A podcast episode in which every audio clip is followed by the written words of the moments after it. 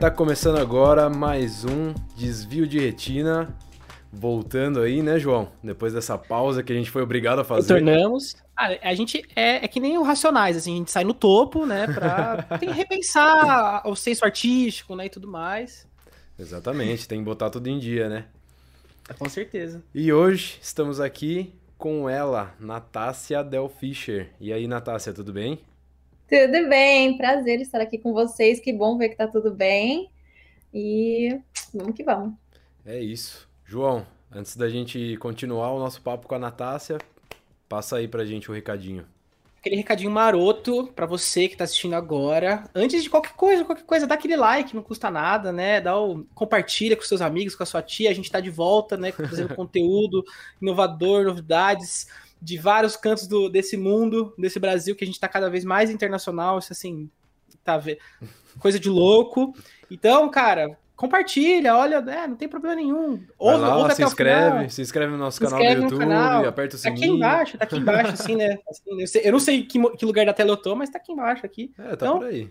Você vai dá aquele like maroto, dá aquele like maroto, vê o vídeo até o final também, que isso ajuda muito, né? Porque a gente tá, tem uma, pra monetizar, né?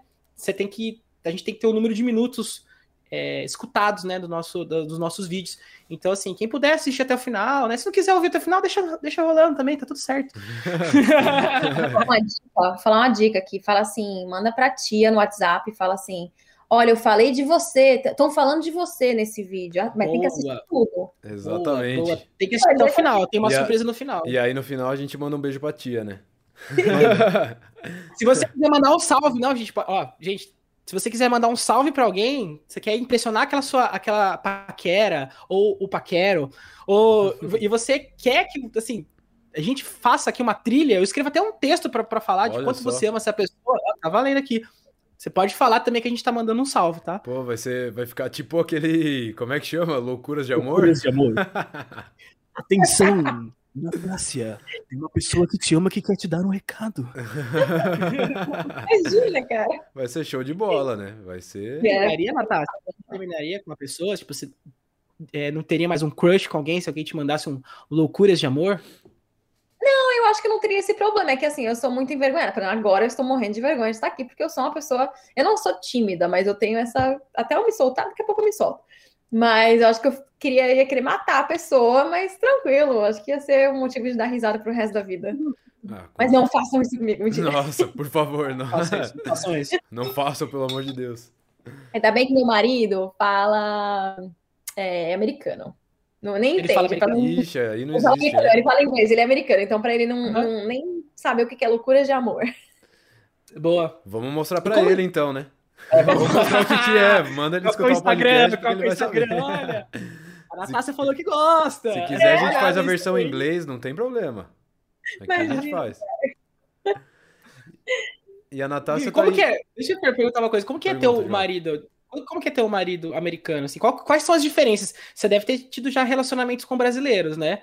Qual, qual, qual é a diferença principal, assim, que você percebe que, tipo assim, meu, uma coisa diferente? Como que é? Ah, primeiro que as pessoas têm uma visão muito diferente. As pessoas falam que americanos são muito frios. Eu não tive essa experiência. Eu acho os americanos bem calorosos até. Não sei esse calor, porque eu sou brasileira, já chego abraçando, mas comigo eles sempre foram muito abertos. Eu acho que de diferença, eu não vejo muita diferença, não. Eu vejo diferença na, nos rolês, assim, sabe? Aí faz um pouco de diferença de tipo, o churrasco deles é diferente, tipo, esse tipo de coisa. Mas, em geral, assim, de relacionamento, eu acho que tá tudo certo. Tudo é, Boa. Não muda muita coisa, não. Exatamente. Para quem não, não percebeu ainda, a Natácia tá falando lá dos Estados Unidos, né? Diretamente da Califórnia. Estou aqui, bem longe. Bem longe. Bem Sacramento, né? Sacramento é, Kings, a terra do Sacramento Kings.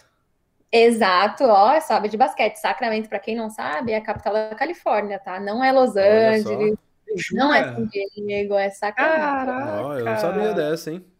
Hum, eu também, também. não dá pra cá. Vivendo e aprendendo, né? É. Vivendo e aprendendo. Geografia, gente, vamos lá. Mentira, eu também não sabia, não, mas é a capital da Califórnia. Tem quantos habitantes aí? Uh, se eu não me engano, 600, 700 mil, mas chega a mais ou menos 1 milhão, 1 milhão e 100. é, durante o dia, né, que as pessoas vêm para trabalhar, porque muita gente mora em outros lugares, né? Hum. Mas aqui, por exemplo, a gente está muito perto de São Francisco, mas o Capitólio é aqui, em downtown, no centro da cidade. Que Então, quem acompanhava quando o Schwarzenegger era governador, ele não morava aqui, ele morava em Los Angeles, ele voava para cá quando tinha reuniões. Eu não morava aqui, se eu não me engano, quando ele era governador. Acho que não. Hum. Não, acho que não. Mas ele voava para cá quando ele era governador, mas ele sempre teve a casa dele aqui, caso ele tivesse que ficar por aqui. Mas aqui Faz quanto capital tempo que você tá morando nos Estados Unidos, Natácia? Oito anos. Oito anos já. Oito anos. Caramba. Bastante Faz um tempo, né? Tempinho bom fora, da, fora do Brasil, hein? Mas todo mundo fala, saiu na hora certa. Falei, ah, mas dá uma saudade também. Dá, né? Nossa, dá. Deve- Ah, aqui é muito bom, né, meu? Assim, eu. Ah, eu... coxinha, só ah, coxinha, pronto. Feijoada, velho. Nossa, feijoada é mó bom, velho. Essas coisas, umas coisas, né? Tipo, arroz e feijão. Tipo assim, não deve ter mu- muito aí, né? Não é um normal. Eu como né? arroz e feijão quase todos os dias. Ainda assim, não é a mesma coisa. O sabor não é a mesma coisa. Mesmo que eu tente fazer alguma coisa muito brasileira, realmente foge um pouco, assim, né? Daquela comida de casa, de vó e tal, de domingo. Putz, Pizza é- é diferente. Pizza, é, É. a pizza tem menos queijo, né? É um Verdade. negócio diferente, né? Não, Totalmente não tem a pegada do Brasil. Não, não sei Aquela- nem explicar. Não tem Aquela, aquele recheio, aquela né? lapa assim. Não tem uma pizza de alho, por exemplo. Não temos, entendeu? Rúcula, pizza de rúcula. Um um frango catupiry, uma portuguesa. Não Não tem. tem, entendeu? é estilo, é tudo meio estilo Domino's, né? Que eles fazem naqueles, naquele forno, Forno industrial, né? Ah, não tem forno a lenha, por exemplo, assim? Uma pizza Imagina, lenha? não sei. não Deve sei, ter, mas deve ser difícil. Sabe o que é engraçado? Minha mãe foi comer pizza ontem com, com o marido dela e com alguém, né? E ela falou assim: Ah, não, vou sair já já pra comer uma pizza. Aqui a gente não faz isso, a gente não vai no restaurante comer uma pizza. Não existe isso, sair pra comer uma pizza. Não tem. Pelo menos onde eu moro, Pizza é só em É. casa, né? só em casa. Puta, E self-service, né? Self-service não tem aí, tem? É. Self-service? Não. Tipo, os PF, assim, tipo. É, tipo, você chega lá, você Não. pode sushi. Não, ah, tipo, Churrascaria com sushi. com- Churrascaria, sushi. Tem de prego lá também. Ia dar uma grana boa se tivesse, viu? Porque, Não é? cara, ia dar muita grana. Ia dar muita grana. Vou abrir um, hein? Pô, com certeza. Ainda, ainda mais você que tá envolvida nesse mundo da luta, com atleta, com essas coisas. Alimentação saudável, Pô, self-service é exatamente. saudável. E às vezes os caras precisam pesar, né, aquilo. E aí você tem uma balancinha ali com a comida boa, limpa, os caras, ó. É verdade. É verdade. Ó, Cara, imagina fazer um self-service para atleta. Cada, cada vez vai. Eles, ele- o prato deles vem com uma balança, ele já coloca aqui o arroz, já tá pesado, já, já sabe o quanto que tem. sim. Ah, Ó, ah, ó, eu, eu quero Não. sociedade disso aí, hein? eu vou, Eu posso eu fazer o marketing. Eu posso fazer o marketing. Eu posso fazer o marketing. é mesmo? Quem é você mesmo? Eu Não, não, não, não falar disso. O João faz o texto. Eu faço os gente, textos. Falando, a gente tá falando aqui em público, vai dar dois dias, vai, alguém, vai, alguém vai abrir um aqui. Não, certeza. Mas você sabia que eu tenho uma, te- uma- Eu não sei. Dizem, né? Que é, é até uma coisa meio física, assim, né? Mas sempre quando você tem uma ideia. é, a- alguma pessoa em algum lugar também tem uma ideia muito semelhante à sua. Então, às- às vezes, por exemplo, você vê um negócio na sua cabeça, você começa a atrair, é que nem um carro, por exemplo, você quer comprar um, um, um carro X. Aí do nada você começa a ver um monte disso, né? Porque tem um lance de uma atração ali, né? Que você tá pensando, né, nisso. Então, eu tenho certeza que daqui a um tempo você já vai ver alguma coisa que tenha, tenha relação a isso, se não for você que vai fazer, né, claro. É a lei da atração. É. Exatamente. Lei da É, atração. na verdade, vai acontecer isso se ela abrir o restaurante, né? Sem agente de sócio. Aí vai acontecer isso aí. Aí ela vai ver É. um monte. Mas É, sabe o que é velho, vai ter muito concorrente. Mas assim, quando você, quando você compra um carro e é um carro novo, top de linha, não sei o que lá, você nunca viu esse carro na rua. A hora que você sai da concessionária, você vê 30. Todo mundo 30. com o mesmo Sempre Uhum. assim. Bonito carro, né? Sempre assim. Carro, O meu, né? o meu primeiro carro, Natácia, foi um Gol dourado. Eu Tipo, nunca tinha, eu nunca tinha visto um carro dourado na minha vida. Eu comprei o carro, eu comecei a ver um monte de carro dourado. É impressionante. É um bege, na verdade é bege, né? No documento é bege, mas é um bege meio dourado, assim, é um negócio meio Uhum. Exótico aqui, né? Mas enfim. Exótico. E eu nunca tinha visto um carro dourado na vida. Aí eu comprei o carro dourado, começou a aparecer um monte, assim. Eu via todos os dias, é impressionante. É, é, acontece mesmo. Muito doido. E, e Natácia, o que exatamente você faz em Sacramento da vida? Conta pra gente, conta pra quem não te conhece. Eu faço tudo. Sucesso, sucesso. No geral é Faz sucesso. Depois eu volto um pouquinho de como eu vim parar aqui, mas ah, no meio de 2014, eu conheci o editor da AG Fight, que é um site de notícias de MMA no Brasil. E a gente se conheceu aqui em Sacramento, eu já morava aqui. E ia ter uma luta de UFC aqui, é, de um brasileiro, Renan Barão, que na época era meu amigo, é, contra um cara aqui de Sacramento chamado TJ Dillashaw. Ele não mora mais aqui, ele treina em outro time hoje em dia. E eu conheci o Barão, o, o editor da GFight estava ali no, no lobby do hotel, e a gente acabou se conhecendo, porque brasileiro é assim, né? É imã. e aí. E aí, eu não falava inglês tão bem, eu estava aqui fazia um ano só, né? Mas ele perguntou: Poxa, é, você mora aqui perto de uma academia muito importante para o MMA, que é a, o Team Alpha Male, do Uriah Faber, não sei se vocês conhecem, uhum. ou quem se vocês conhecem. E ele falou: Cara, você não quer começar a escrever algumas coisas para a G-Fight? Só que eu ainda não tinha a confiança, a segurança de entrevistar alguém em inglês, né? Então eu comecei a fazer meio que entrevistando algumas, alguns atletas em português e tal. E aí, quando foi em 2016, eu entrevistei o Uriah Faber pela primeira vez. É, já estava aqui já há alguns anos, né? Então já, já tinha um pouco mais de confiança. Então ele foi o primeiro cara, assim, mesmo que eu entrevistei. E eu fiquei como frila da G-Fight até agora, o comecinho do ano.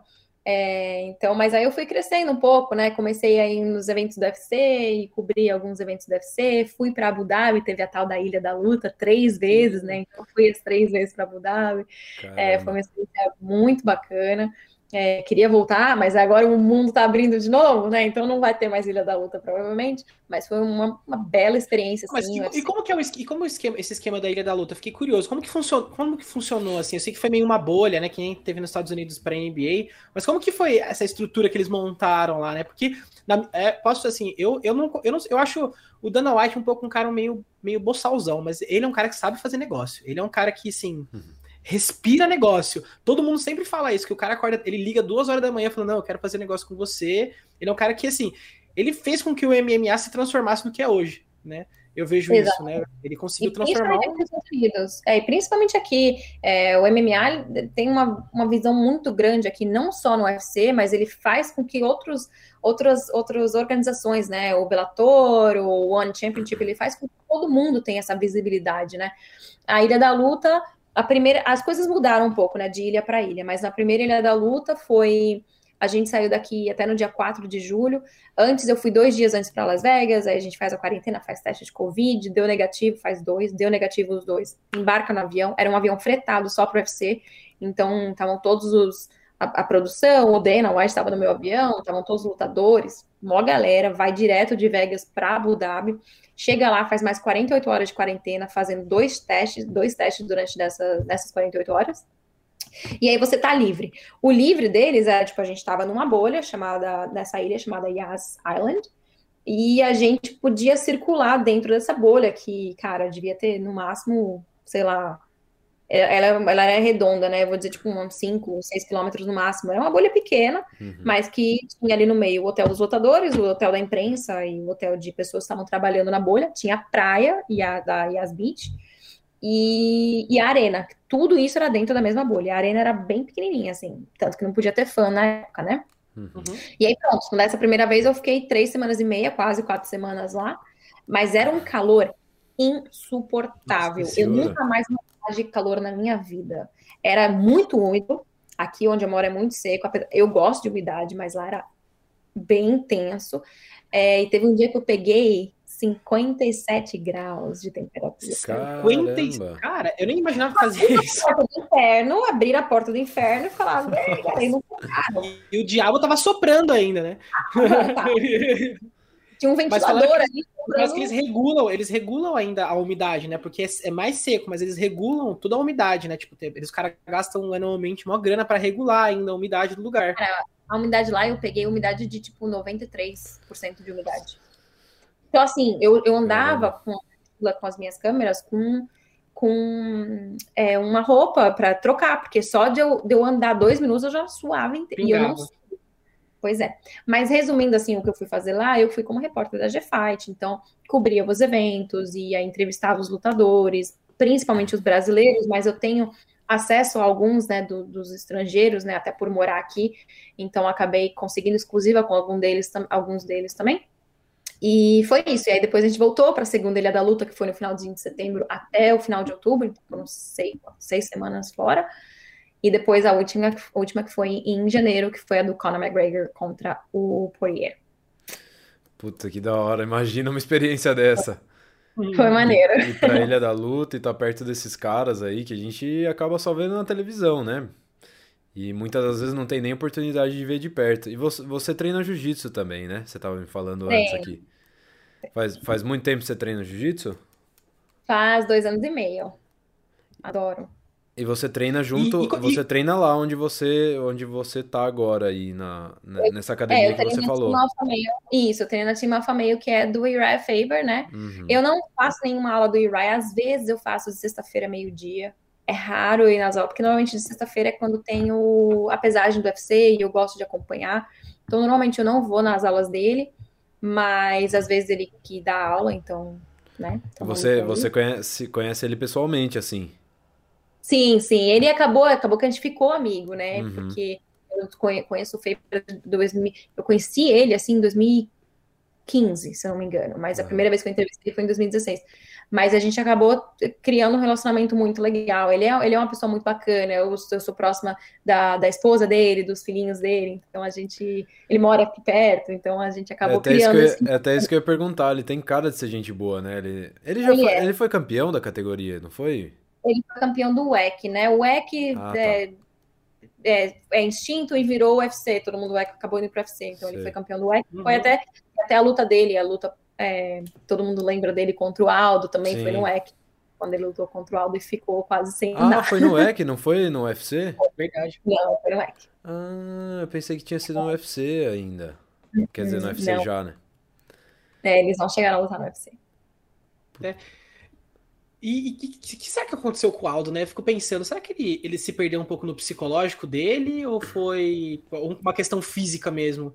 Porque, e, cara, eu lembro que ele, nossa, na palavra assim, espancava todo mundo, não tinha nenhuma pessoa, o cara tava invicto até ele lutar contra o Mac, McGregor, né? E tipo assim, será que acho que aquela, aquela derrota foi tão forte para ele que parece que ele perdeu o psicológico, né? Não sei, mas não sei, né? Às vezes você sabe mais, acho que sabe muito mais que eu, com certeza. Assim, eu não, não vou julgar o psicólogo, porque realmente eu não sei o que aconteceu, né? Eu até entendo que quando tem uma derrota, e tem vários lutadores aí que a gente pode até colocar no jogo, né?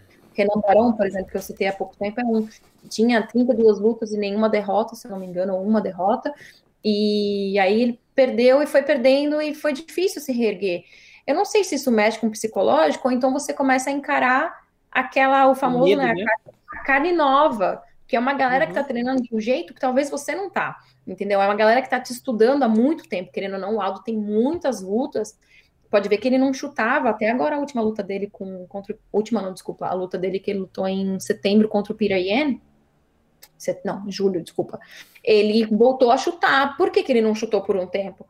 Porque a galera começou a descobrir o jogo dele, poxa, a galera já tava, tinha uma noção de como defender aquele chute, então ele ficou um tempão sem chutar, hum. daqueles famosos do Aldo, e ele voltou a chutar no Peter que, cara, o Peter, claro que ele sentiu, óbvio que ele sentiu, quem não sentiria um chute do Aldo, e foi difícil defender porque não estava, o Aldo não vai chutar, ele não chuta mais.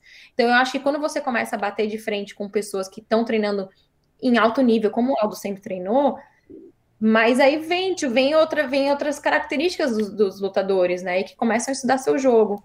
É, mas agora ele voltou a ganhar, né? Agora ganhou na categoria, ele Sim. desceu de categoria né? Sim. Então. Lutava, ah, mas... muito, lutava pesado. É, deve ser, deve ser foda também, né, cara? Imagina você chegar no topo de tudo, tá voando tal, aí você tem uma derrota repentina assim, pouquíssimos segundos. Por nada, né? Por nada. Né? É, foi defender um, um título. Soco, um soco, um soco, né? Foi defender um título de um cara, de um cara chato pra caralho que já tava na pra sua caralho, orelha. Né? O cara já tava na orelha do Aldo fazia mó tempo, não sei o quê. Vai, Isso também, né? esse negócio desse trash talk, então às vezes entra na cabeça. É, era uma luta muito importante para dois. É, é, é, muito difícil você também se manter invicto por muito tempo. Claro que em algum momento você vai encontrar alguém que vai te dominar. Né? O uhum. Davidson é um exemplo disso. O Davidson é pedreiro. O Davidson já treinou na Alfa Meio. Infelizmente teve um corte de peso ruim e não foi a noite dele, encontrou o Moreno que estava ali, tá treinando, tá estudando o jogo do Davidson há um tempo, já enfrentou o Davidson né, em dezembro Sim. do ano passado, então já tinha uma noção da, lutaça, da potência. Né? Lutaça, inclusive. É, lutaça. Aí fez o quê? Dominou a luta inteira. e acabou perdendo. Então, assim, a gente sempre tem, né? Sempre existe essa possibilidade. A não ser que você seja o Khabib, né? Aí É, essa possibilidade. aí... Não. Não, você sai do topo. Não, na, na minha opinião, esses cara- ele é um dos maiores atletas, assim, do MMA, assim, junto com até com o Anderson Silva, porque o cara, assim, a humildade do cara, o nível de técnica, de concentração, e tipo assim, o cara saiu e falou assim, eu acho que ele volta para alguma coisa, isso é certeza. Mas assim, Hum. chegou no... Ele chegou no momento, assim, é, é- é o meu puro achismo agora, né? Não tô levando em consideração nada, É, vozes da minha eu, mente. Eu acho que ele só voltaria pra lutar com o, Sam- o George St. Pierre, né? É que não luta mais, Que não então. luta mais. Então vai o ser. cara tem status no Canadá, o cara tem até status no Canadá, o cara não precisa provar nada pra ninguém, o Sam Pierre mais também, né? Sabe o que seria Exatamente. legal? Eu já, já pensei nisso algumas Não, vezes, não né? vai falar luta de youtuber, né? Não vou. Vamos chegar nisso, cara. É. Segura, segura e vamos chegar Apesar nisso. É um assunto que, que me incomoda um pouco, mas a gente vai falar assim. Mas eu pensei se o Charles do Bronx, se ele defendeu o título umas quatro vezes. É. Quatro, cinco, não sei, né? Se ele defender talvez até mais do que o Khabib defendeu, se o Khabib volta e fala, agora vamos ver se você consegue. Aí, seria, aí eu penso na possibilidade do Khabib voltar. Se ele vê algum campeão que, que fique mais tempo do que ele ficou, e que Uhum. comece a finalizar a galera ali de um jeito que ele também fez. E aí ele pensa, opa, É. aí eu vejo uma possibilidade de ver o Khabib de volta. Com, com o GSP, acho muito difícil o GSP voltar. É, acho difícil também. Mas É. ele tá treinando, né? Eu vejo, eu vejo, eu sigo ele no Instagram Ah, aqui, ele tá, param, né? Ele tá. É que ele é ativo. Saudável, né? Ele é muito do. De, ele é muito atleta, né? Sim, Ele é gosta. muito do esporte, né? é. Não dá pra você ficar assim, na, em- naquele nível que você tava no UFC, né? Porque Ah, assim, é não um nível fica, né? muito, muito difícil, né? De você. A gente até já bateu papo sobre isso em alguns episódios, né? Os caras chegam num extremo, né? O cara é atleta, profissional. O estresse é muito grande, né? O estresse no corpo, mental, né? É, É. muito, é muito grande, né? É, mas a gente vê uns caras que às vezes saem, por exemplo, o Chad Mendes, que é, é, da, da minha academia, mas eu nunca vejo o Chad lá, porque ele, ele já aposentou, ele saiu um pouco do MMA, foi para outro ramo. Mas esses dias eu vi um vídeo da academia, ele tava lá treinando, mas era um ritmo surreal, parece que ele nunca largou o MMA. Eu falei, gente, eu, eu tô louca para encontrar com ele na academia para ver pessoalmente, porque o Chad é um cara que eu sempre fui muito fã, assim, Uhum. né, fã de MMA, sempre gostei muito do Chad. Eu falava, cara, o cara não- jamais devia ter parado. Ele só perdeu para campeão. Ele só perdeu para tipo, né, para quando ele foi lutar pelo título. Então, assim, ele é um cara muito bom e nunca perdeu a potência, como o GSP nunca perdeu a potência dele. Então, esses caras, cara, eles deviam ser imortais, né? Deviam Nossa, nunca com certeza. Com certeza. Nossa, eu acho muito E- foda. Muito foda mesmo esses caras. E, e como é que é, Natácia, conviver no meio desses caras, assim, desses. Porque deve ser, deve ser complicado também você tomar porrada na cabeça muito, por muito tempo, assim, né? Você entrar numa jaula pra lutar não deve ser uma- um trabalho muito fácil, né? Eu ia falar, eu não levo porrada, não. Eu achei que ele tava falando do Não, não. Não, pessoal. Não, então, eu acho que eles têm a consciência de que é um esporte que é temporário, né? Porque é uma carreira temporária. Eles têm noção, sim, do, imagino eu, né? Do. Como é que fala isso? Ó, eu falei, ia, ia dar ruim já. Dos É, traumas, né? É um trauma, né? Dos traumas, né? Isso, os traumas, o estrago que pode fazer no corpo deles, na- no, no cérebro deles, mas é o, é o que eles escolheram para a vida deles. Então, assim, Uhum. é o, o mínimo que a gente pode fazer é apoiar e, e dar aquele suporte, né? Eu, eu, eu treino com eles todos os dias, né? Porque a maioria deles acabam treinando no meu treino de jiu-jitsu também, Uhum. apesar de ser um treino amador, mas o nosso treinador é o Chris Holdsworth, não sei se vocês lembram quem ele é. Ele Hum. ele foi campeão do TUF 18, é, e ele agora é o head coach. Ele lutou quatro, cinco vezes no UFC. Infelizmente, ele teve que parar por conta de, de conclusões, De essas coisas. É, lesão, ele não pôde mais lutar, mas ele é um excelente treinador, então os, os profissionais acabam entrando na minha aula pra, só para ter um, um pouco de, de alguma coisa mais, mais- um extra, assim, né, no tatame. E, e, cara, tipo, os caras dão a vida deles, o corpo deles é o instrumento deles, é, eles tomam conta, assim, por exemplo, Sim. em sparring, por exemplo, né? Ninguém tá ali pra matar ninguém. Então, Não, é. a porrada na cabeça vem mais quando tá dentro do, do octógono mesmo, né? Porque Eu, eu, tava vendo, eu tava vendo o, o Flow Podcast com o Popó, né? Ele tava falando de algumas coisas, né? Você acha também que é, o, pros pesos pesados também é pior? Porque, assim, eles levam mu- muito, é muito forte, é, geralmente, assim... Ele tava contando, né, que pra ele afetou tanto também que o cara era uma máquina, né? O cara era um, round, o cara regaçava é. o cara, não tinha pra ninguém, né? Mas assim, você acha que também pro peso pesado também é pior nesses casos? Não sei se é pior, mas realmente, né? É o que a gente tem que falar de peso pesado. Até vou até usar a frase aqui do, do Carlos Felipe Boi, que lutou no último evento, ele fala: Bahia é burro na cabeça. É, verdade. Peso pesado não é pro chão, cara. Peso pesado eles também não. muito. É burro na cabeça. Precisa de então, um, né? Precisa de um bem dado, né? Cara, meu, eu, eu tava, eu fiz as fotos do, do boi antes dele lutar. Então, eles fazem, a gente chama de shakeout, que é quando eles estão aquecendo, mas antes de ir para a arena, é para você acordar o corpo, é mais ou menos isso. Então, eu fui fazer as fotos dele.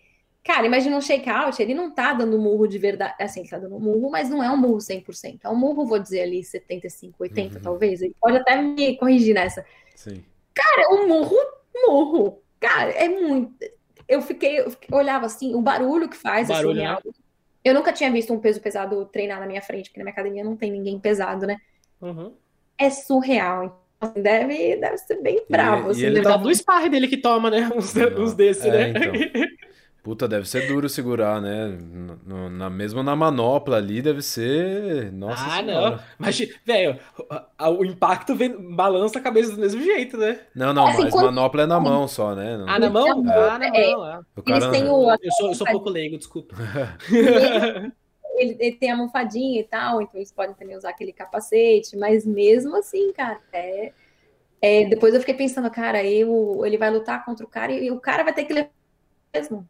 Tipo, esse murro deve doer. Nossa, pelo amor de Deus. E ele, e ele tá voando também, né? Ele já ganhou acho que três seguidas, né? Isso, é a, foi a quarta luta no UFC, é, terceira vitória, poxa, muito, até foi decisão dividida dessa vez, porque, nossa, mas... E o que, que, vocês acham? Eu quero a opinião de vocês, vocês manjam mais do que eu. Que que, o que, que vocês acham que essa, essa, eu tô, tô de leigo aqui, essa mudança, esse, parece que vira várias vezes nacionalidades, assim, né? Eu lembro que teve uma época, quando eu acompanhava um pouco mais de perto, que os brasileiros, eles eram uma hegemonia, né? Em várias categorias. O que, que se deu, que vocês acreditam que se deu para isso começar a ruir? Vamos dizer assim, eu tô vendo que também tem várias, vários brasileiros que estão vindo aqui muito forte. Mas eu vejo também que o jogo dos, da, da, do pessoal, dos americanos, de alguns até pessoas, talvez alguns europeus, mudou muito, né? O que, que, que se deu isso, essas, essas mudanças que têm acontecido assim no esporte? Ó, de brasileiro que é campeão, vamos ver, o Charles do Bronx treina no Brasil. O Davis não é mais campeão no Brasil, a Amanda Nunes treina aqui. Eu acho que. A Amanda Nunes é uma máquina, né? Ela é. Ah, é? Nossa senhora. Ela é sensacional. Uma máquina, uma máquina. Ela vai ter que lutar contra o Francis pra alguém parar ela. alguém, vai ter, alguém vai ter que chegar com uma ela é palmada é pra. Ela é sensacional, velho. Eu... Não tem o que fazer, cara. Não, não tem. tem. Mas eu, tava... eu eu tava até pensando numa luta dela com a chinesa, mas agora a chinesa perdeu também. E eu acho que é muito mais leve, né, a chinesa. É, ela é 115. Ela é de 5,7, é. Eu, às vezes eu penso na, nas libras, libras, que é mais. é. Tipo, o, o, nome da categoria. Eu falei, gente, eu falo essas coisas. Mas, enfim. É, mas eu acho que os Estados Unidos, as academias aqui avançaram muito no, na estrutura então, eu acho que na, na época, assim, do Brasil, a gente tinha muito, assim, a raiz do jiu-jitsu. Cara, o jiu-jitsu veio para cá um pouco mais tarde, querendo ou não, o jiu-jitsu, eles aprimoraram o jiu-jitsu de uma forma, não, não desmerecendo o jiu-jitsu brasileiro, porque eu amo, mas eles têm aqueles leg locks daqui, eles têm umas coisas assim muito. Virou, eles transformaram o jiu-jitsu para um jiu-jitsu muito moderno. Uhum. Fora a estrutura que tem aqui. Até o Davidson deu uma entrevista para a G-Fight ontem, dizendo que ele está pensando em é, fazer o próximo camp dele aqui na Alfa Meio. Ele já fez alguns camps aqui. E eu fiquei até pensando, ué, mas por que, que ele viria para cá se ele tem a academia dele novíssima no Brasil, ele tem uma estrutura maravilhosa? Porque aqui ainda tem o wrestling, que no Brasil não tem. Então eu acho que essa, essa mudança agora da, da, da, Tem outra coisa, né? Na época também não tinha usada, né? Naquela época que o, Bra... o Brasil dominava as categorias. É. Não tinha o quê? O usada é o, o exame antidoping. Ah, não existia. Ah, não, era tudo liberal também isso muda muito, porque, Sim, né, muda, muda, muito o corpo do atleta. Tudo, então, né? Performance, muda tudo, né? né? Mas eu acho que a estrutura que tem aqui nos Estados Unidos, e querendo ou não, os atletas do UFC, eles têm acesso ao PI. Só que quem mora no Brasil não vai voar para cá para ir para o PI, mas quem mora aqui, eu tenho uma atleta da nossa academia que passou a semana inteira passada lá no PI. O que, que você faz lá? Você vê se tá tudo bem com o seu corpo, eles, te, eles cuidam de você, você vai no quiro, é quiroprá, quiroprata. Quiroprata. Aquele, tudo que você pode imaginar, eles têm lá. É uma estrutura surreal. Então, além de você ter uma estrutura maravilhosa na sua própria academia, você tem o PI aqui, que é o, o, o Performance Institute aqui do, do UFC. Cara, que eles tomam conta de você como se fosse um bebê. Você tá feito, entendeu? Uhum. Isso, isso deve ser sensacional, a estrutura. Mas eu acho que realmente foi a evolução, né? Foi o tempo passou também, né? Tipo, ah, beleza, hegemonia dos brasileiros porque era mais conhecido aqui. O brasileiro sempre teve mais fama de luta, já vinha do jiu-jitsu, já tinha tudo isso, né? Eles eram mais visados, né? Então, sempre rolava mais brasileiro no rolê. Mas uhum. eu acho que também ao, ao, passar do tempo, né, outras nacionalidades foram aparecendo, mais pessoas se interessando pela luta o negócio virou. Eles conseguiram criar um sistema de treinos, de estudo de lutador. Então acho que tudo, tudo isso se deu à evolução e ao passar do tempo, né? E aí agora a gente vê, tipo, tem três africanos que são campeões. É um polonês, um polonês também, não tem? Tem um polonês. polonês esse bate também, hein? Três Nossa africanos, senhora. tem a brasileira. O Glover vai lutar contra ele agora. Nossa. Quem? Não, eu tenho medo desses russos poloneses também. Ah, é. meio o Glover Teixeira, né? É. é. Então, aí tem isso também. Os russos sempre foram muito conhecidos pelo, pelo, pelo wrestling deles, né? E aí tem esse MMA, porque querendo não, MMA é uma coisa meio nova, né? A gente tem a, teve a luta livre e agora tem MMA, agora não, né? Mas tem o MMA que ainda assim é um esporte novo. E aí chega esses russos, cara, que eles sabem, eles sabem colocar a pressão deles no chão, acabou. Você não tem, você não tem vez para esses caras. Eles realmente eles dominaram e é. eles dominam o que eles fazem de melhor. Que eles têm o wrestling, eles têm o sambo, que sambo. sabe lá Deus. Nossa, sabe, é. sabe lá Deus o que faz. Esse, esse tal do sambo aí que é o negócio. É, esse negócio é, doido, né? Não, e, é, e, é, e, é, um jogo, e é um jogo, aquele jogo de que joga o cara na como que é o nome? Na tela, né? Tipo, pressiona muito o cara, é muito justo, né? É um jogo muito justo e, e cansa, né? Porque uma coisa é você pressionar, uma coisa é você ser pressionado, e muitas vezes o cara segura a sua respiração, e você não consegue uhum. tomar fôlego, e você tá todo o tempo pensando, o cara tá abaixado lá, justo assim, com o é. rosto abaixado e você dando murro no ombro dele. o cara Exato. não nada. Eles sabem colocar pressão, eles sabem manter a posição, eles sabem chegar na posição. Um melhor exemplo disso, com certeza, é o Khabib, mas olha essa galera russa que tá chegando na UFC, que tá dominando. E assim, eu, eu, eu, aprecio, porque eles não fazem só isso, né? É muito engraçado. Eu gosto de luta agarrada, eu gosto quando a luta vai pro chão. Eu sei que os fãs de MMA não gostam, eles querem ver porrada, querem ver sangue. Eu também, eu gosto quando vai pro chão, né? Então, é, vê, é super vê, interessante quando... para você ver essas técnicas também, né? Porque o jogo do Khabib, nossa, era é totalmente baseado nisso e consistente. Ninguém nunca conseguiu derrubar esse jogo. Tanto que o cara não, aí, ó. É e parecia que era super óbvio e fácil, né? E, e, parecia que era super óbvio e fácil, né? Do nada, pô, derrubava de uma, uma facilidade assim. Você fala assim, nossa, fácil, né? Não, foi, ele faz uma transição impressionante. Do nada tá nas costas do cara, do nada tá nas costas do cara, assim. Fora que ele sabe jiu-jitsu é. também, não é só o sambo, né? Ele sabe muito de jiu-jitsu. É. Manja não, muito. e as transições e ele sempre foi impressionante. E muito engraçado até que o, ele falou que o cara que bate, que bateu mais forte foi o Justin Gate. Ele falou, eu fiquei impressionado. Eu gosto muito, eu gosto muito dele. Eu gosto Gate muito é dele. Eu acho, que, eu acho que ele é muito bom. Se não tivesse talvez o Khabib, ele talvez fosse campeão dessa, dessa categoria. Ele, ele deu uma sumida. Que que ele tá lesionado, alguma coisa assim? O Gate? Eu vi no final de semana, ele tava no. Ele tava em Phoenix. Eu tava lá com ele. Ele falou que ele tá pronto pra lutar. Ele falou, tô só esperando. Eu imagino ele, que ele, ele perdeu pra quem? Ele perdeu pra quem o último? Pro, pro Khabib. Pro Khabib. Uhum. Eu imagino que ele vai lutar contra o Chandler na próxima. É, isso, nossa, vai ser legal, hein? Ah, vai ser uma luta vai ser legal, boa. hein?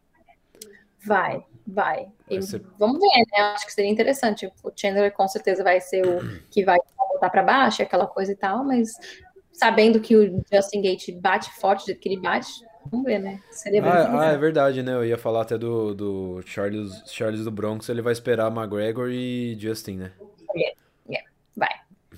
Vai, eu acho até interessante para ele esperar. Eu acho que não importa, vai ser uma luta. Se, se for o Poirier, porque o Poirier cresceu, o nome, o nome dele cresceu. Eu sei que o, o McGregor é o que mais dá dinheiro no, no esporte, mas mesmo se for do Bronx versus Poirier, vai ser um lutão. E vai, vai trazer muito dinheiro. Vai ser lutão, porque o Justin tem coração pra caramba, né? Nossa, o moleque vai pra cima também, é muito massa ver ele lutar. É, É mesmo, bem bacana. E falando, falando em dinheiro, falando em dinheiro, vamos entrar nesse papo! Vamos entrar nesse papo. Não, no meu grande amigo Logan Paul, tô brincando, tô brincando. Não, pode ir. Tô brincando, eu acho ele super babaca. É... Ah, Acha quem babaca? o Logan Paul. Ah, tá.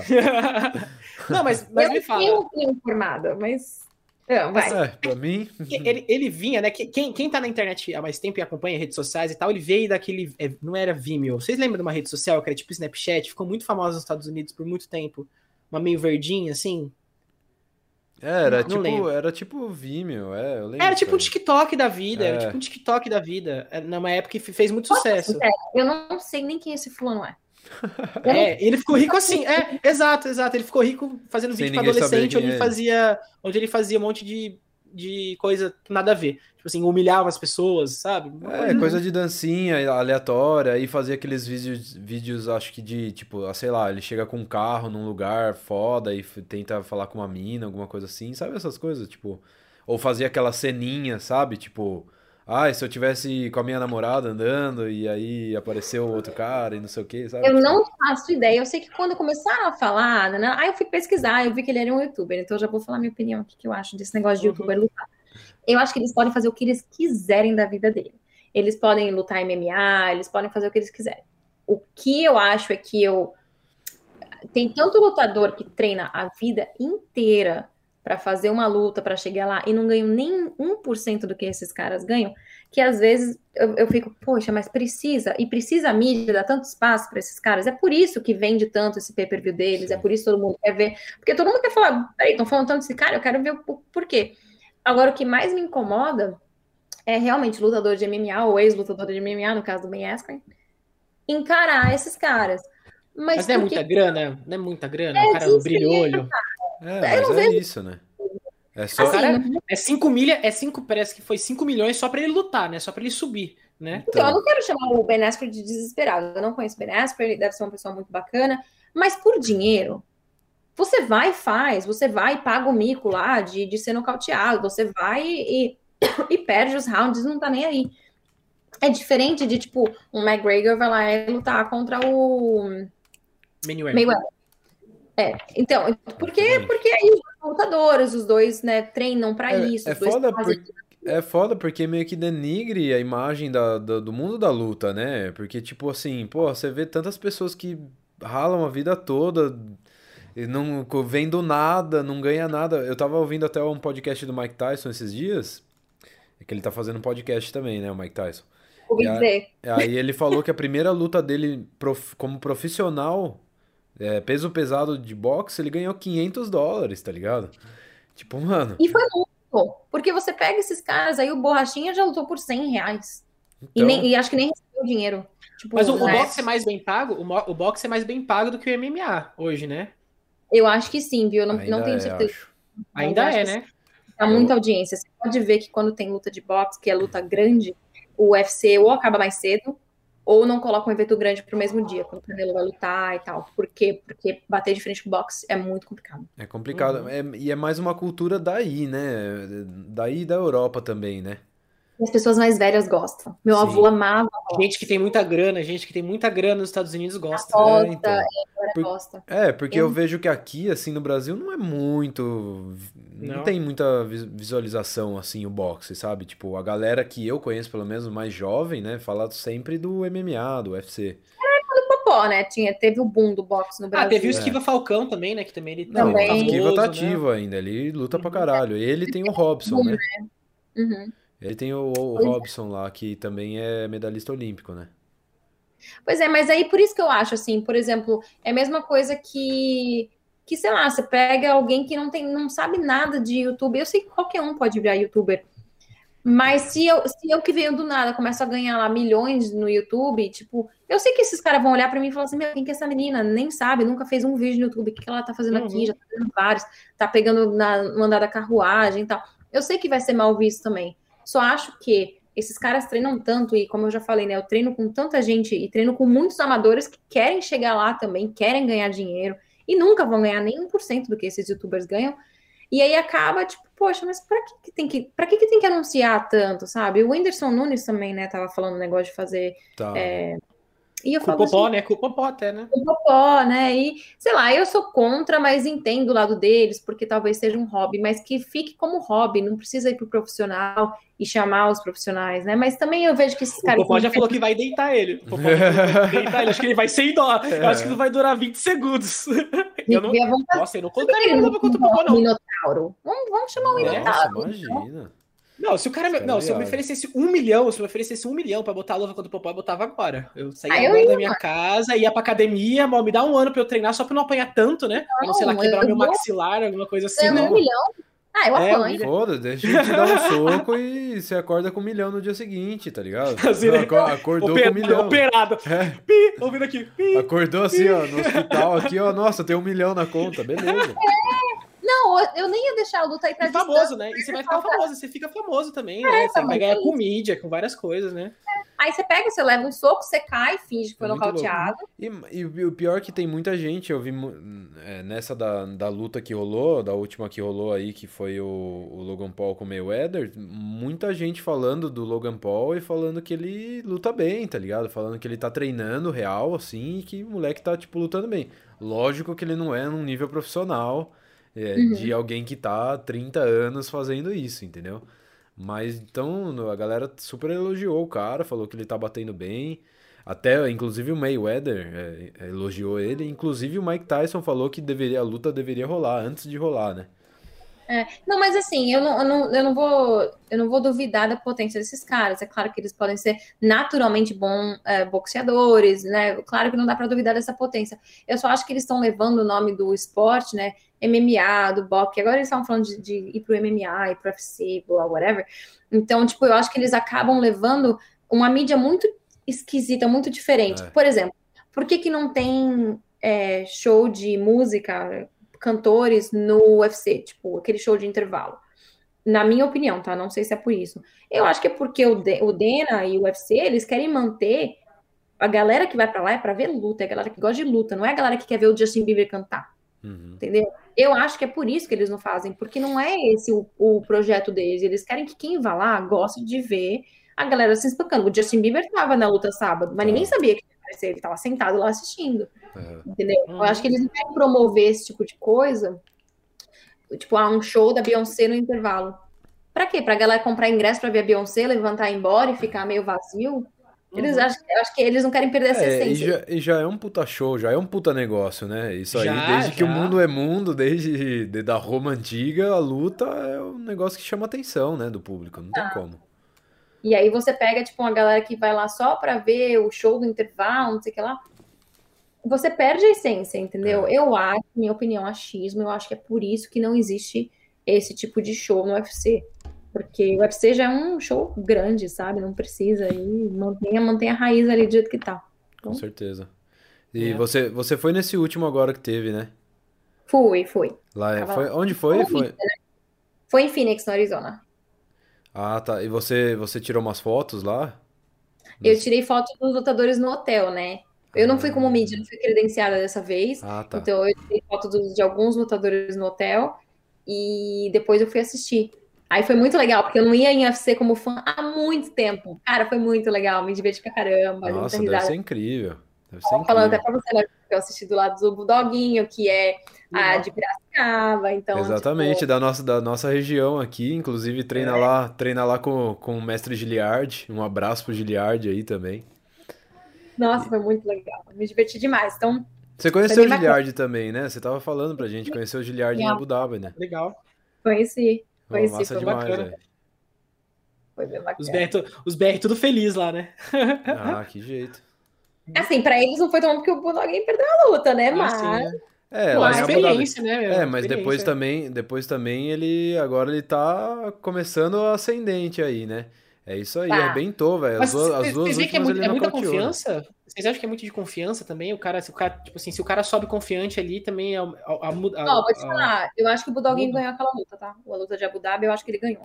Foi- Cara, eu achei, eu, assim, eu achei que ele mandou muito bem na luta também. Eu não sei exatamente se ganhou, não lembro direito como é que foi.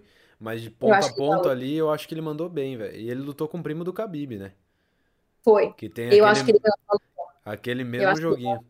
Eu acho É. também, ele tava muito bem, velho. Ele tava muito bem, ele foi muito bem naquela luta. Eu gostei pra caramba.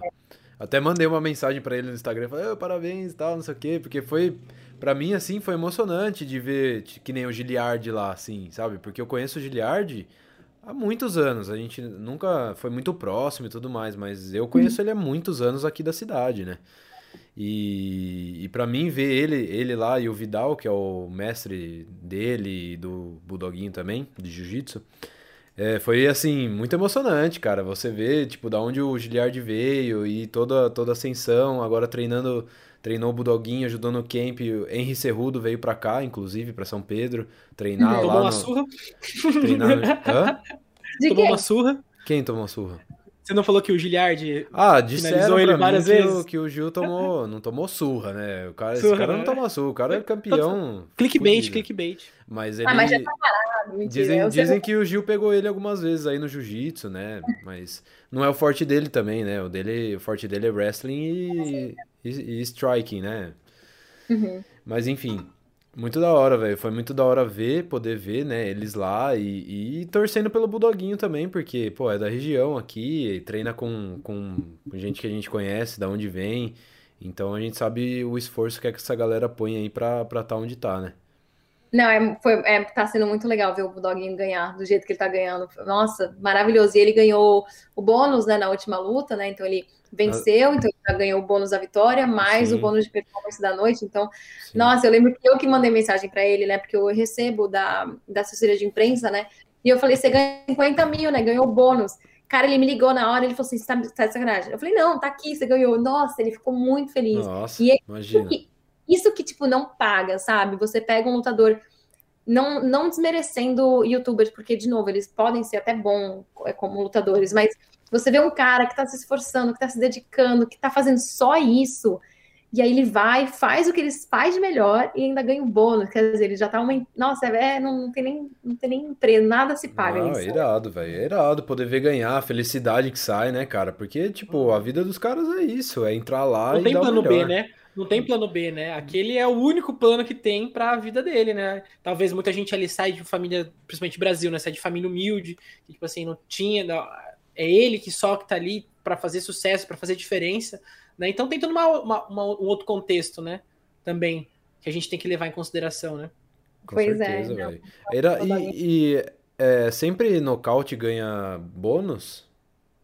Ah, bom, tem três bônus, né? Na verdade, são Hum. quatro, 50 mil. Um é de luta da noite, ou seja, quem ganha a luta da noite, os dois caras que estão lutando ganham, cada um ganha 50 mil. Caramba. E os outros dois bônus é de performance da noite. Antes era nocaute da noite, mas às vezes não tinha nocaute, ou então finalização, tipo, às vezes não tinha. Então eles colocam performance, porque vai, vamos supor que tem 12 lutas e ninguém nocauteou, pelo menos eles vão decidir quem foi a melhor performance. Então o Budoguinho, como nocauteou muito rápido ali, foi muito da hora também, ele acabou levando. E nele ele chegou com a plaquinha também, né, de 50 mil, então ele pediu ali, foi Sim. muito bacana. Mas normalmente, normalmente é de nocaute, né? Mas se tem uma finalização muito boa, também leva. Mas é sempre duas performances e uma luta da noite. Que foda. Aquela, aquela da, da cotovo- cotovelada rodada dele ali foi sensacional, né? Ai, é Foi, não foi sensacional. essa última, né? Foi a anterior, né? É. Não, ele, ele é muito rápido, cara. Ele é muito rápido. Ligeiro, né? Baixinho ligeiro. Sabe o que é engraçado? Vou até contar um fato engraçado aqui. Conta. Então, eu tava lá em Phoenix, né? E eu sou muito, muito brother do Casey Kenny, que é, é peso galo do UFC. Ele lutou agora da última vez contra o Dominic Cruz. Então, talvez as pessoas lembrem por causa dessa luta. E ele é muito meu amigo, já conheço ele há algum tempo. E o Budoguinho é muito meu amigo. Só que os dois já se enfrentaram na LFA, que é uma outra organização de luta.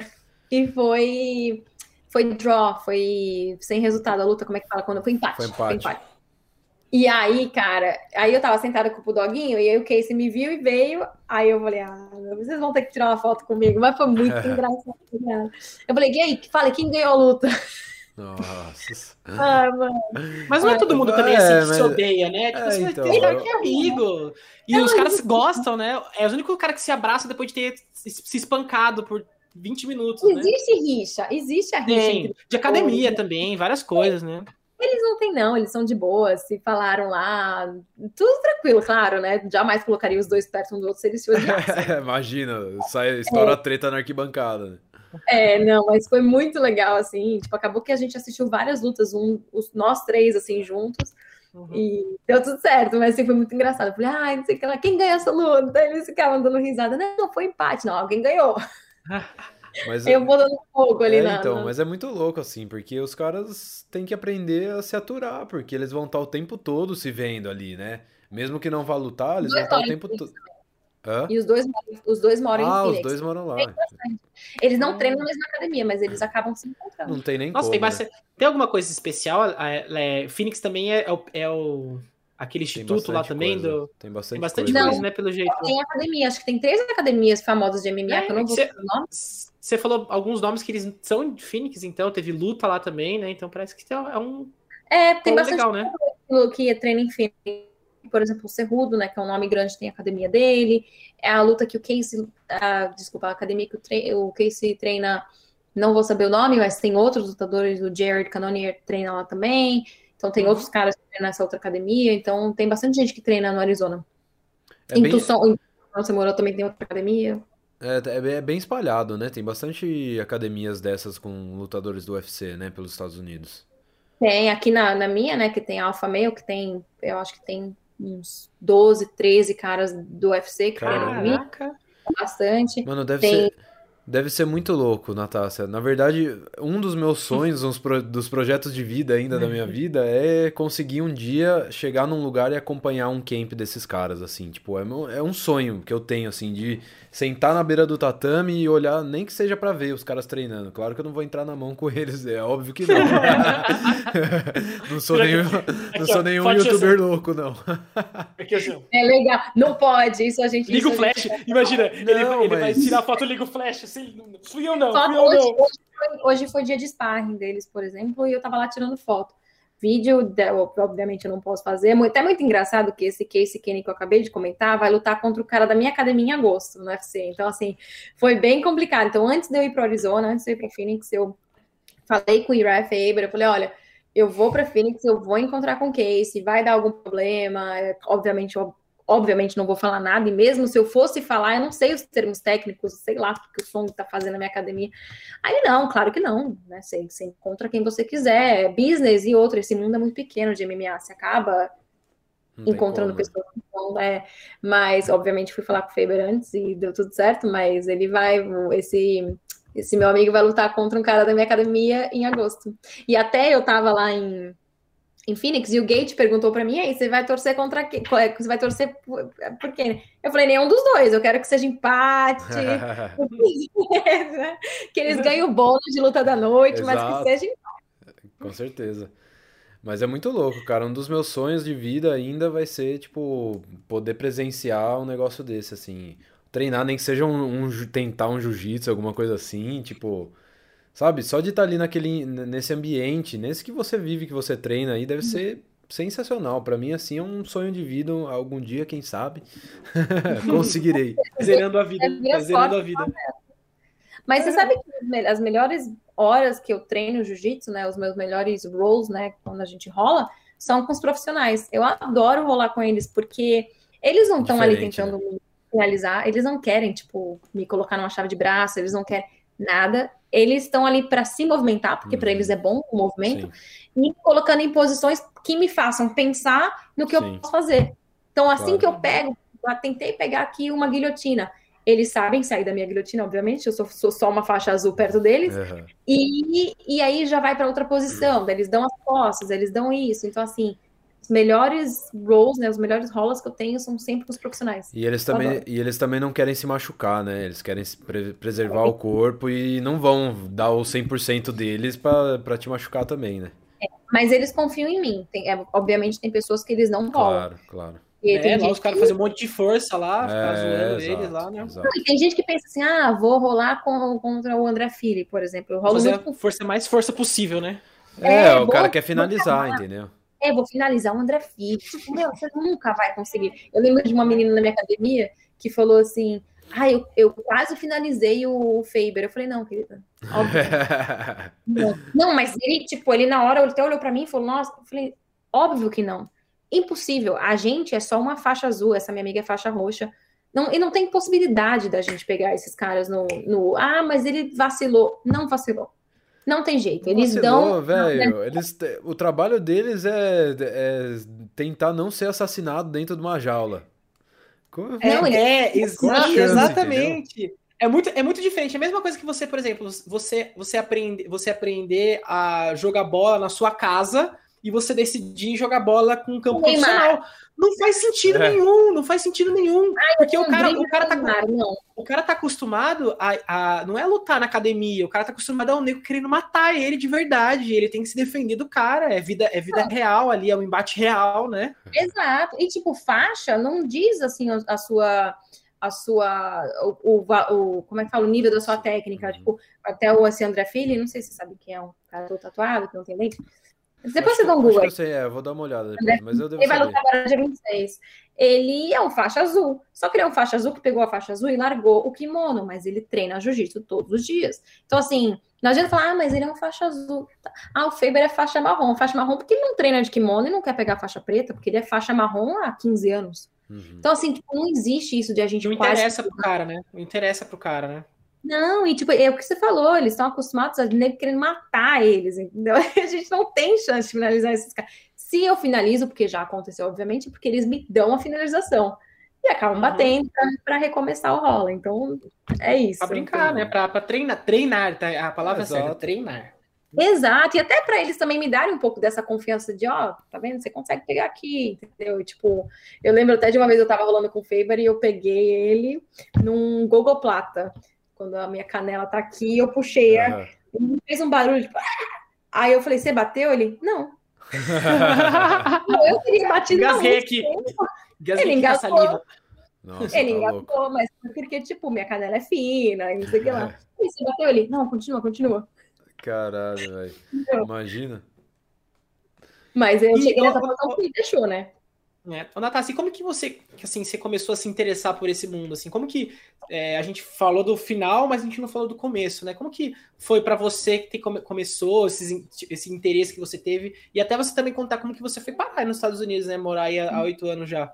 Claro, eu, meu irmão gostava de assistir o UFC com os amigos dele. Meu irmão nunca foi fã de UFC, mas no Brasil, naquela época de Anderson Silva, José Aldo Noah, todo mundo queria assistir porque juntava a galera. Quem não então, era fã, né? Exato, era muito legal. Eu lembro, da, eu lembro do dia que o Galvão é. Bueno. É, é, o Brasil sempre tem isso, né? Alguns esportes um pouco mais. Tirando o futebol, por exemplo, vamos falar cena, tênis, né? Esse, é. Esses esportes, né, que tem alguns ícones, ídolo, né? né? Do ídolo, né? Eles vão e, tipo assim, na época, todo mundo gosta, todo mundo quer praticar, né? Exatamente. E aí eu ia na onda, eu acabava assistindo lá com meu irmão, com os amigos dele. meu irmão, a gente tem quase a mesma idade, mesmos amigos acabei me juntando, mas eu tinha um nervoso. Eu sempre quis treinar jiu-jitsu na minha vida. Tem até, eu morava perto da academia do Rocian Grace. Minha mãe nunca deixou. E beleza, tava tudo certo. E aí eu ia assistir, mas eu falava, eu lembro quando o Anderson quebrou a perna contra o. Uh, ele acabou de. O Weidman. Tipo, eu lembro que dessa luta. Perna agora. Igual, né? Que bizarro. É... bizarro. Bizarro. E eu, né, nossa, nossa, eu lembro, eu lembro dessa luta. Eu falava, Jesus, Tá todo mundo achando que ele ia dar, acabar com tudo, né? Tudo certo, né? E Ryan Hall foi o único que ganhou uma luta sem dar, sem dar um punch, um soquinho. Ele acabou a luta. Mas, mas então... que talvez ele já tivesse ele já tivesse meio machucado, né? Porque para ah, fraturar lutador... daquela forma, né? Ah, mas não tem lutador que entra 100%, então não duvido. Todo lutador entra machucado, todo. Então uhum. pode ser, viu? Faz sentido. E aí eu, eu ficava achando aquilo um absurdo. Eu vim para cá, para os Estados Unidos, em 2013 como au pair. Não sei se vocês sabem o que, que é, mas vou explicar aqui rapidinho. O au pair é um programa de, de você vem para cá, você fica na casa de uma família, cuida dos filhos dele, vai para a escola de inglês e aprende inglês. Então, uhum. eu vim para cá, eu não escolhi. Muitas meninas acabam escolhendo a cidade, eu acho que é furada, você tem que escolher os dois, né, na verdade. Mas principalmente a família, você tem que se dar bem com a família, porque uhum. já vi muita. Ah, eu quero morar em Nova York. Você vai se ferrar com uma família só porque você escolheu Nova York. Então, tinha que ter os dois, tem que ter o, ba o, o balanço ali. E aí eu vim parar aqui. E aí, é, aqui não tem futebol, tipo, aqui a galera não assiste futebol, né? O nosso futebol brasileiro. Eu não entendo nada de futebol americano. Eu não sou do basquete. Obrigada aí por lembrar do Sacramento Kings, mas eu não sou do basquete. E beisebol também não sou. Apesar de que eu gosto de jogo de beisebol e basquete, porque por causa da vibe, né? E de futebol americano. Show, né? O show é. É muito da hora. Você tá com um pedaço de pizza, um cachorro quente. É muito legal. É. Mas eu sou, tipo, não Os entendo. estádios são todos grandes, né? Todos são grandes. Isso é incrível. Eu acho isso incrível. Todos são legal. grandes, todos. As torcidas são misturadas, não é igual no Brasil, É. Palmeiras e Corinthians aqui. Isso eu Uhum. acho lindo de ver. Só que nunca foi minha vibe, assim, sabe? E aí, quando foi, foi em 2014, eu comecei a assistir, eu não lembro qual. é. Tipo, comecei, eu falei, ah, o que, que, que eu posso? Porque eu sempre. Comecei- Aí eu já conheci o Barão, e aí o Barão ia lutar. E aí foi. Ah, eu lembro o que que foi. Foi quando o Barão perdeu o cinturão pro Dillashaw pela primeira vez, e aí da segunda eles não lutaram. Mas aí eu comecei a acompanhar um pouco mais. E eu falei, cara, tem muito, tipo, o Barão era, foi, foi campeão, né? Foi um dos campeões do UFC. E eu comecei a ver que, pô, tem muito brasileiro. Posso me encaixar aqui. Me encaixar no caso de assistir, né? Nunca pensei que eu fosse trabalhar com isso. E aí, no, em 2014 mesmo, eu conheci o Diego, né? O editor da G-Fight, que me deu essa oportunidade. E quando foi. Eu comecei a correr aqui. Comecei a me envolver com corrida. Odeio correr. Odeio. Deu, deu tão certo que você nem corre mais hoje em dia. Não corro. Eu odeio correr. Mas eu corri meia maratona. Caramba. Mas eu Ah, odeio. odeio correr. Co- Ah, corri em São Nossa. Silvestre, Nova York, Aham. Chicago, Tóquio. Fiz um 42. Ironman e. Iron Man, mas não, não gosto, não gosto. Mas eu não gosto, eu peguei ar de corrida, porque eu gosto de esporte que, que, me fa que faz com que minha cabeça desligue. Eu não quero ficar pensando na minha vida, eu quero pensar. E aí eu encontrei, falei, eu tava até falando com minha mãe, minha mãe nunca deixou eu treinar jiu-jitsu. Eu falei, mãe, eu queria tanto achar um esporte aqui, eu joguei handball minha vida inteira. Eu falei, não tem handball aqui. Ah, por que, que você não faz jiu-jitsu? Aí eu falei, sua filha da mãe, nunca me deixou. Agora E que tá aí- longe, dá, dá, dá opinião, né? Pois é, e aí, cara, o jiu-jitsu é um esporte que eu nunca consegui me cansar do jiu-jitsu, porque tem sempre, é sempre diferente, é, tem sempre uma coisa nova que você aprende, é sempre uma posição diferente que você acaba finalizando o seu parceiro de treino, e o melhor de tudo é que você esquece dos seus problemas, porque você não tem tempo de pensar no seu problema, que tem alguém te enforcando aqui, e você tem que sair daquele negócio. Então, pra mim, o jiu-jitsu foi a melhor coisa. E aí, com isso, né, até antes do jiu-jitsu veio o MMA, mas eu acho que o jiu-jitsu entrou mesmo porque eu tinha que aprender mais as, as técnicas, a- a- os termos, desculpa. Entendeu? Uhum. Então eu tinha que saber um pouco mais do que, que, que o cara tá falando na televisão. O que, que, que é um triângulo? Ah, sei lá o que, que é um triângulo, Uhum. entendeu?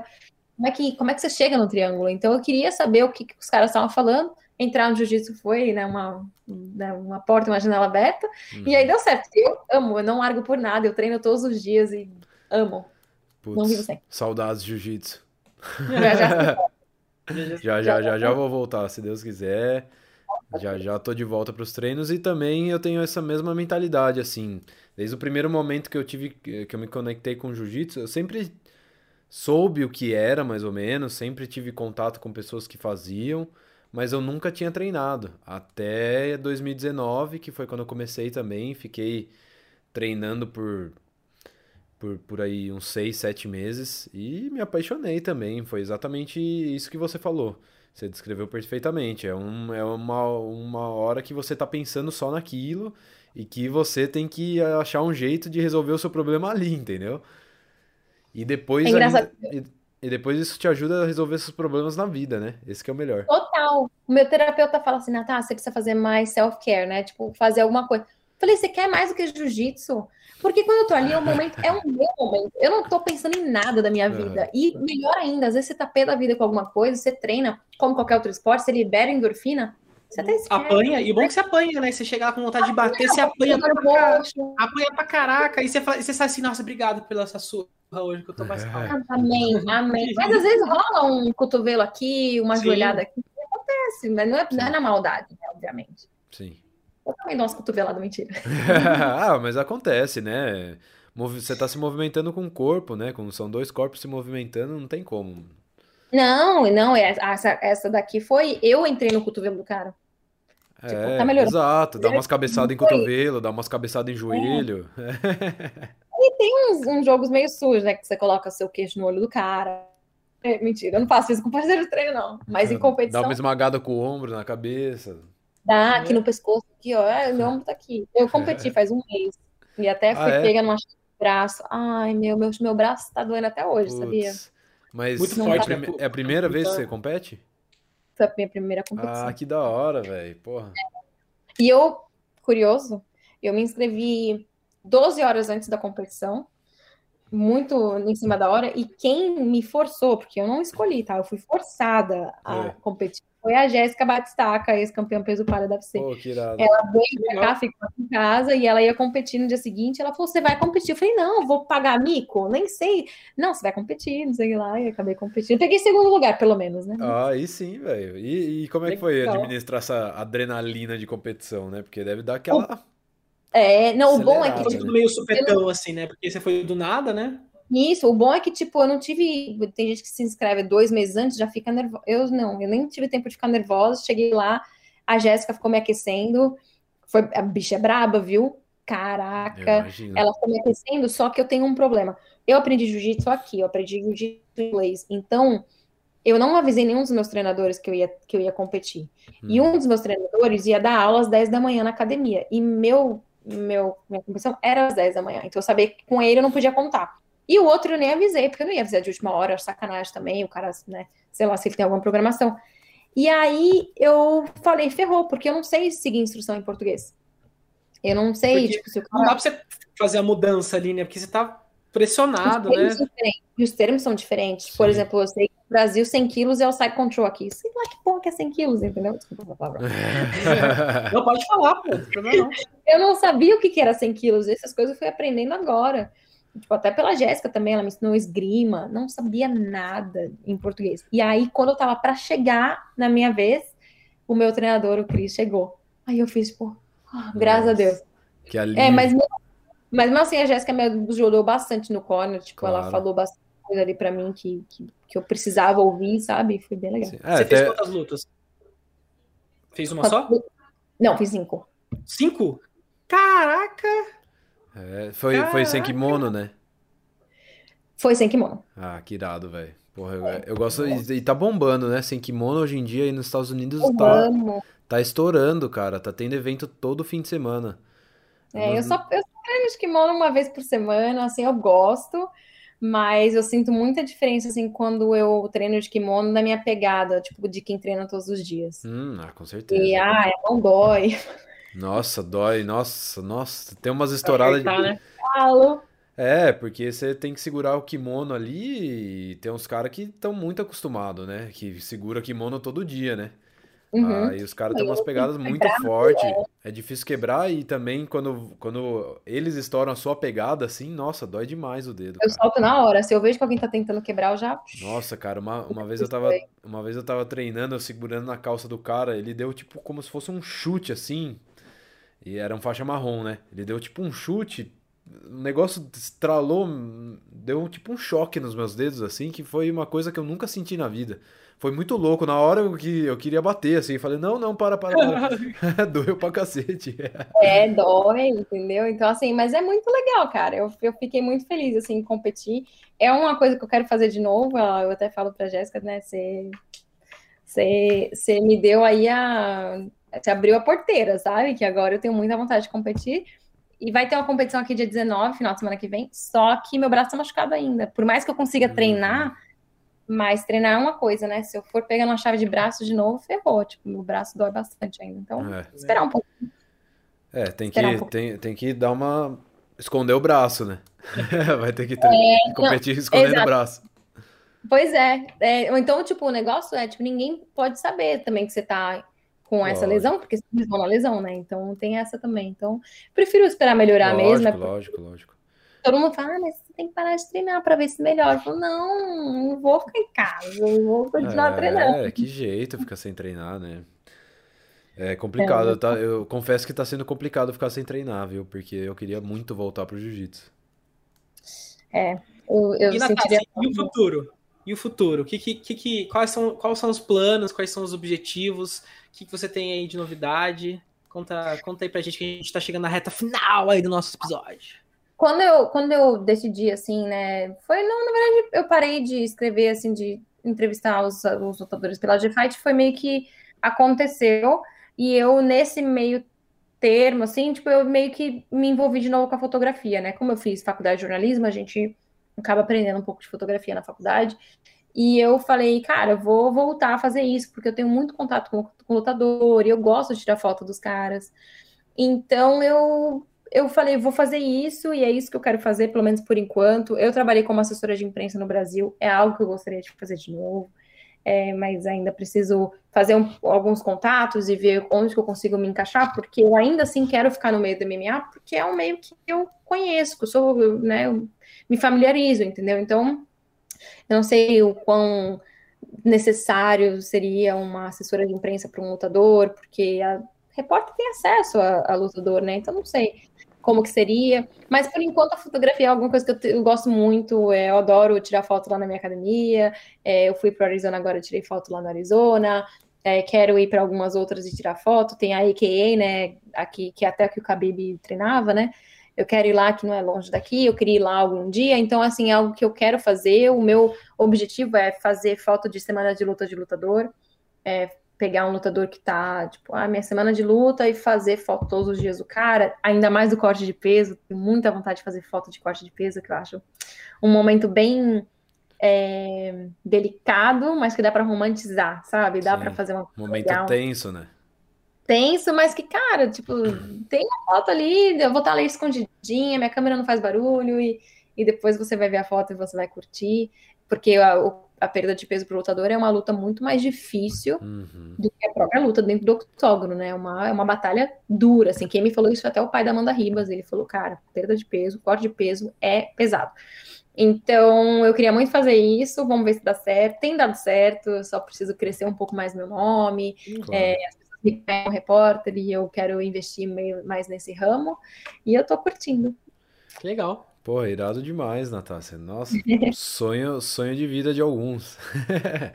Mas irado demais. Parabéns aí pelo seu trabalho. Eu acompanho você aí no Instagram, tenho visto suas fotos e adoro as fotos. Obrigada. É, acho, acho muito irado mesmo. E queria agradecer você por ter aceitado aí conversar com a gente neste episódio maravilhoso que tivemos na nossa aqui. volta, na nossa volta. Não, trazer uma pessoa de luz assim para nossa para nossa volta assim, né? Porque não é verdade, porque às vezes a gente tá aqui, às vezes a gente fica meio no, no monólogo aqui, monólogo não, porque tem eu e o Vitor é. ainda, né? Mas a pessoa fica tipo assim, e você se, se, se, anima, você contou suas histórias, a gente quer a gente faz o máximo para tirar da pessoa isso, mas você já foi tão espontânea e pra gente também ah, acho que a gente faz isso por conta de, disso, né? A gente tá aqui por conta disso, por, essa, por essas histórias, por pessoas especiais que nem você. Obrigada. Eu falo da cobra, eu falo mesmo, falo bastante. Mas... É ótimo, maravilhoso.